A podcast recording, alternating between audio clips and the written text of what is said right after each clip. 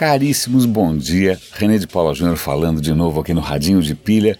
E eu estou super feliz que alguém apontou uma promessa quebrada minha, uma falha na minha memória. É, obrigado, porque realmente era um tema interessante. Eu tinha prometido para um outro programa e, obviamente, eu me esqueci. Então, obrigado por quem me lembrou que eu tinha prometido comentar uma bateria que dura 5 mil anos. A questão é a seguinte. Usinas nucleares produzem lixo radioativo. Isso é uma encrenca desgraçada, normalmente não serve para nada, você pega, tem que estocar isso de alguma maneira insana, né, porque aquilo demora milhões de anos até virar alguma coisa mais inócua, mais inofensiva. Um dos tipos de lixo que um reator pode produzir, dependendo de como ele funciona, são barras de grafite.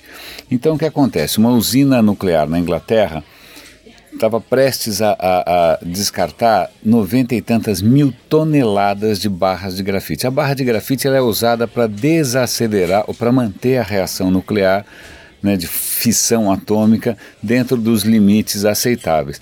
E como ela fica ali né, exposta é, à reação nuclear, ela acaba se tornando radioativa também. Radioativa de que maneira? Como ela é feita de grafite, é, o carbono que é carbono 12, não sei se você lembra disso do vestibular, mas o carbono é, 12 vira carbono 14, que é uma forma radioativa de, de carbono. Bom, tudo bem, normalmente você tinha que descartar tudo isso. O que, que os caras estão fazendo? Eles estão conseguindo é, recuperar o carbono 14 dessas barras, recuperar na forma de gás, então eles pegam a parte que é mais exposta, que é mais radioativa, eles extraem daí o carbono 14 Aí o que acontece? O que mais que você consegue fazer com carbono além de grafite? Diamante.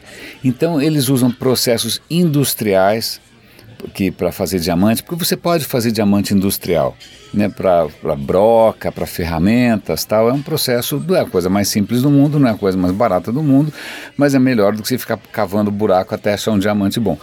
Então dá para fazer diamante industrial a partir de é, carbono. Então eles pegam esse carbono e fazem um diamante de carbono 14. Por quê? Para botar no anel e esperar alguém morrer de câncer? Não. É, acontece, o diamante tem uma propriedade curiosa. Quando o diamante é exposto à radiação, ele gera corrente elétrica. É pouquinho, mas ele gera. Então, um diamante feito de carbono 14 é, na verdade, uma pilha. Ele funciona como uma pilha elétrica. Aí se fala, bom, eu não vou colocar no meu celular um diamante radioativo. Mas a questão é a seguinte: eles pegam esse diamante radioativo e cobrem com um pouco uma camada nova, né, porque isso é feito por camadas, eles cobrem com uma nova camada de diamante, mas diamante limpinho, não diamante carbono 14, diamante feito de carbono 12. Por que, que eles colocam uma camada extra? Porque essa camada extra blinda a radiação que poderia vazar. Então você passa a ter um diamante industrial, que na verdade ele é um diamante normal por fora e um diamante radioativo por dentro, que funciona como uma pequena bateria elétrica, e aí vem a graça da história. A meia-vida, a meia-vida do carbono 14, meia-vida é o tempo que ele demora para ficar metade do que ele era radioativo né, para a radiação cair pela metade. É um processo exponencial e aleatório. A meia-vida é de 5 mil anos. Então, essa bateria, até ela chegar na metade, vai demorar 5 mil anos. E mais 5 mil anos para cair na próxima metade, e assim vai. Bom, é, o artigo que eu estou dando link aqui, ele não dá detalhes sobre a potência, a corrente, a tensão, nada. O que eles mencionam é que isso poderia ser usado, talvez, para a internet das coisas, para pequenos sensores que não requerem muita energia, mas que é ideal você. É, imagina, se você tem um implante dentro de você. Você não quer toda semana abrir um buraco no seu peito para trocar a pilha. Então, esse seria um dos cenários. Os dados técnicos não estão muito presentes, mas era essa a notícia. Legal, obrigado. Agora, uma notícia bastante uh, intrigante, assustadora tal, é que a China tem um sonho, tem um plano, que parece aquele livro do George Orwell, o 1984. O plano da China é literalmente Big Brother. Eles querem que cada cidadão chinês, e lembremos, é 1. não sei quantos bilhões, 1.4 bilhões, ele tem um score, ele tem um índice, ele tem uma nota que diz o quanto ele é um bom cidadão. E como é que essa nota é calculada?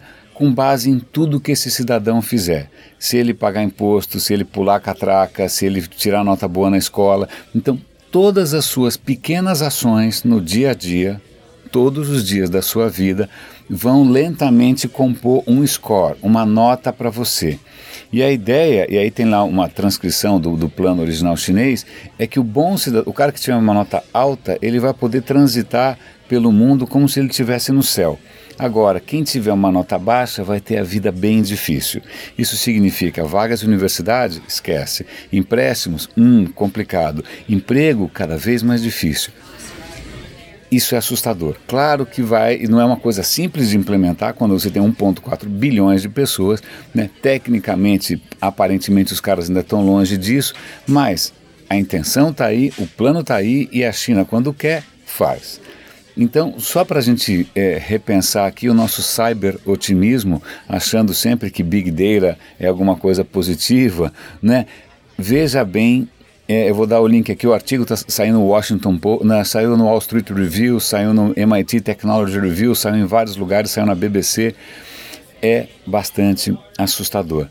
Tem uma terceira notícia interessante, quer dizer, eu acho interessante pelo menos, o Google aprimorou o, o software de inteligência artificial dele que compõe música. Eles estão utilizando uma outra técnica um pouquinho mais aprimorada de reforço, ou seja, quando ele faz alguma coisa um pouco mais ouvível, audível, né, é, é ele ganha um, um, como se fosse um prêmio.